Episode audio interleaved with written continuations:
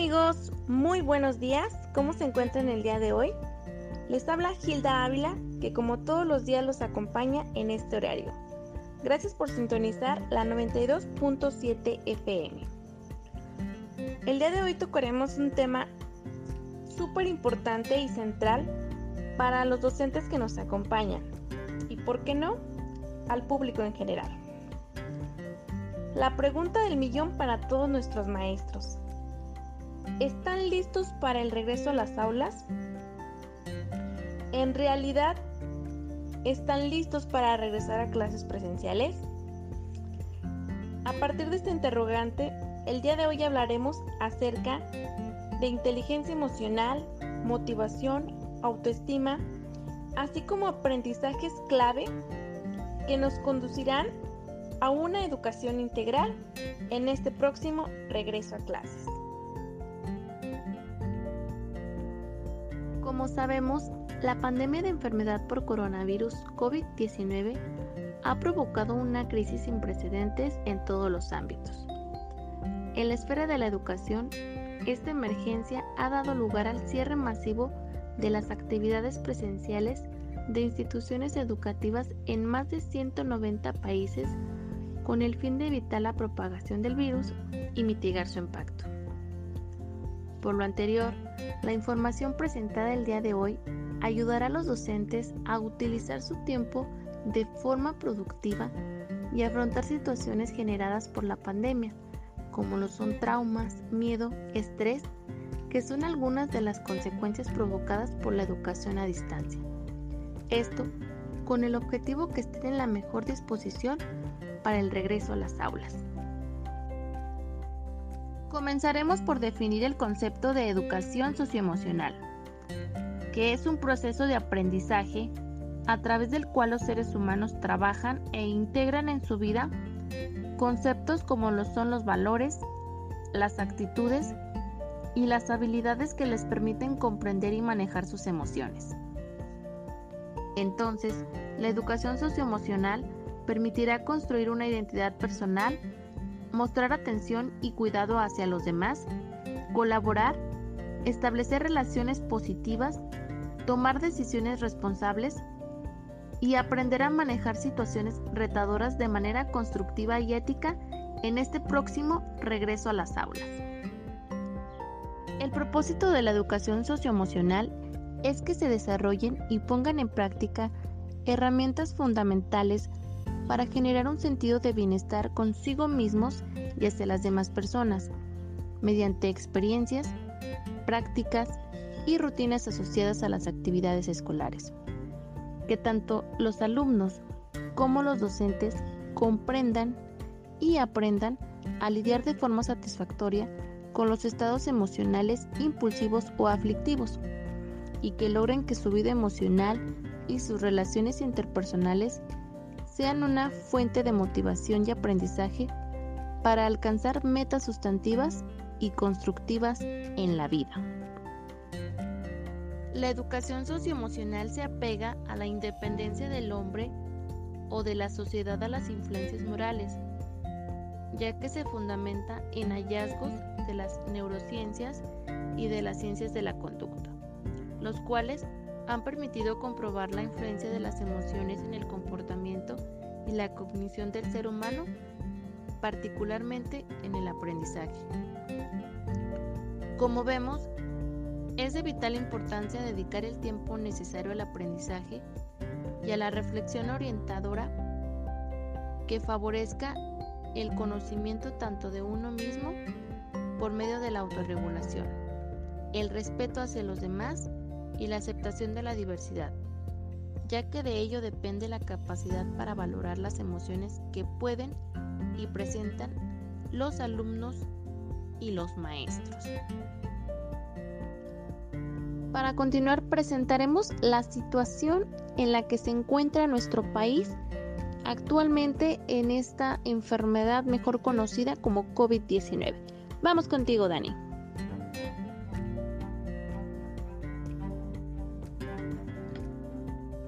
Gracias, Gila. Parece que vemos la luz al final del túnel. Es cada vez más cercano que saldremos de la pandemia y retomaremos cierta normalidad en nuestras vidas. Pero muy poco se ha hablado sobre la recuperación emocional y mental que tendremos y necesitaremos para salir de casa con seguridad y confianza. El regreso a clases y un semáforo verde pálido fueron el marco de la conferencia despertina número 450, donde el subsecretario Hugo López Gatel declara la victoria a la emergencia, pero no a la pandemia. 11 de junio de 2021 solamente estamos cerrando este ciclo de comunicación, pero de ninguna manera el trabajo de manejo, de control, de reducción de riesgos, de comunicación de riesgos y por supuesto de vacunación que continúa. Pero es muy importante que quede claro que no estamos declarando el final de la epidemia, que estamos conscientes que tenemos varias entidades federativas, concretamente cinco, que tienen una actividad epidémica muy sustancial. Volver a la vida escolar requiere de un adecuado manejo de las emociones, que permita a los maestros acompañar a sus estudiantes en el regreso gradual a las aulas, explicó Alfonso Cepeda Salas, secretario general del Sindicato Nacional de Trabajadores de la Educación.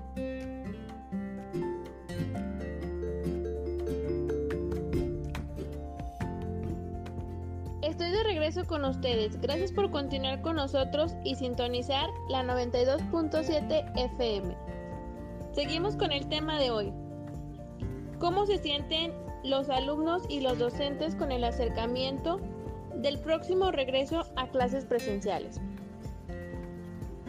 Nuestra compañera Dani se dio la tarea de ir a la escuela secundaria Domingo Arrieta a preguntarle a los maestros cómo se encuentran qué emociones están experimentando y si ya están listos para el regreso a las aulas. Vamos contigo, Dani. Muchísimas gracias, Gila. Así es, me encuentro en la escuela secundaria Domingo Arrieta con el objetivo de platicar con algunos profesores y ellos nos expresen qué emociones o cómo se encuentran al saber que estamos próximos en regresar a las instituciones educativas. En este momento me encuentro con la profesora Gabriela Mercado, la cual nos va a platicar cómo se siente, qué emociones está experimentando con el hecho de saber que vamos a regresar muy pronto a las instituciones educativas. Pues la verdad estoy muy feliz de regresar ya a las aulas. Pienso que es momento de ser muy resilientes. Tenemos que ser muy fuertes, ser empáticos. Debemos de mantener una mente positiva. Gracias a que surgió la contingencia sanitaria con esta pandemia, he logrado trabajar en regular mis emociones. Ahora me encuentro con el profesor Marco Antonio Salas Castañeda, el cual nos dirá qué emociones está experimentando al saber que muy pronto vamos a regresar a las clases presenciales. gracias, pues la verdad tengo que ser muy honesto, sí estoy muy preocupado por la situación, el acoplarse a la nueva normalidad, el volver a retomar este, las cosas como estaban antes, que lo veo muy complicado porque esto ha generado mucha ansiedad, muchos problemas emocionales en las personas, el distanciamiento y volvernos a acoplar a todo eso me parece muy preocupante en el sentido que es retomarlo poco a poco y no de esa manera encuentro con la profesora Ana Berta Rodríguez, la cual nos expondrá su postura con respecto al regreso a clases presenciales. Cuando se dio la indicación de regresar a las aulas presencialmente, me invadió la ansiedad al pensar de qué forma podía yo atender adecuadamente a los alumnos que iban a estar ahí conmigo y a los que demandaban mi atención en línea. Sentí miedo al salir de casa y dejar atrás la protección de mi computadora y, y, todo lo que esto implicaba. Pero al llegar al aula era lo de menos. En el transcurso del día, estar hablando con la boca cubierta y una careta puesta fue lo más incómodo. Ver la decepción de los niños que no era a lo que ellos querían regresar. Fue cansado y estresante cubrir las horas de esa manera. Sentí realmente que no era tiempo aún de volver. Muchísimas gracias, profesora. Como vemos, existen diferentes posturas por parte de los docentes. Ellos, quienes después de 14 meses estar impartiendo clases desde su casa, ahora se enfrentarán a una nueva normalidad dentro de las instituciones educativas. Regresamos contigo, Gilda. Muchísimas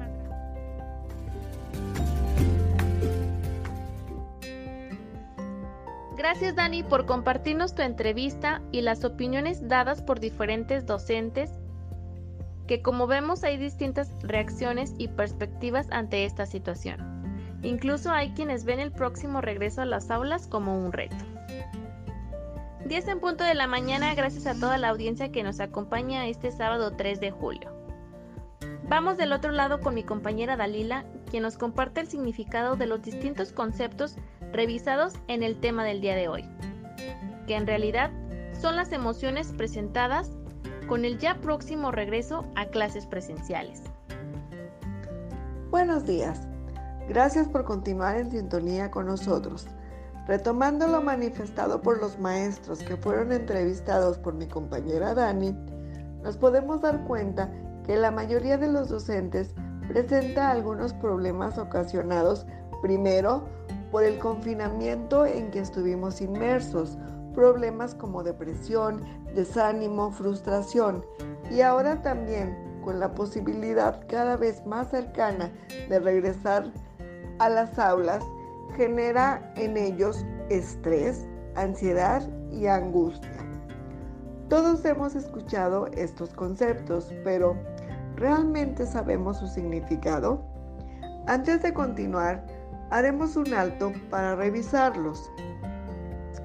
El estrés es un sentimiento de tensión física o emocional. Puede provenir de cualquier situación o pensamiento que lo haga sentir a uno frustrado, furioso o nervioso. El estrés es la reacción del cuerpo a un desafío o demanda. La Real Academia Española menciona que la ansiedad es un estado de agitación, inquietud o zozobra del ánimo. Según McCannon Michaels, la depresión describe un tono afectivo de tristeza acompañado de sentimientos de desamparo y amor propio reducido. En la depresión, las facetas de la vida emocionales, cognitivas, fisiológicas y sociales podrían verse afectadas. Para la psicología, el desánimo es un sentimiento de falta de energía y vitalidad debido a una causa física o psíquica, conocida o desconocida, que se vive como algo negativo. Por otra parte, Ebra Masmel señala que la frustración es un sentimiento estrictamente desagradable en la que una persona deposita previamente todos sus esfuerzos físicos, psíquicos, actitudes, aptitudes y tiempo en conseguir un objetivo que se había fijado y la nulidad del mismo. Esto es lo que suele experimentarse al no haber logrado con éxito una meta. Y la angustia la podemos identificar como un estado de intranquilidad o inquietud muy intensa, causado especialmente por algo desagradable o por la amenaza de una desgracia o un peligro. Una vez identificados y definidos estos problemas, nos enfocaremos en la importancia de desarrollar emociones que contrarresten estos sentimientos negativos, a los que ya hemos hecho referencia, para así poder alcanzar una inteligencia emocional que nos sirva para darle solución a los posibles problemas que presenten nuestros alumnos. Es necesario regresar a las aulas fortalecidos y seguros para poder transmitir esa seguridad a nuestros alumnos, poniendo en práctica habilidades y emociones como la autorregulación, autoconocimiento, autonomía, resiliencia, empatía, colaboración, logrando motivarlos mediante juegos y prepararlos para continuar con el proceso de enseñanza-aprendizaje. Como docentes, debemos desarrollar estas habilidades teniendo claro el objetivo de cada una de ellas y para esto realizaremos una pequeña descripción de estas. Autorregulación. Se define como la capacidad de control y gestión tanto de los pensamientos, emociones, acciones como motivación mediante una serie de estrategias personales que permiten tanto la consecución de objetivos como la evitación de resultados no deseados.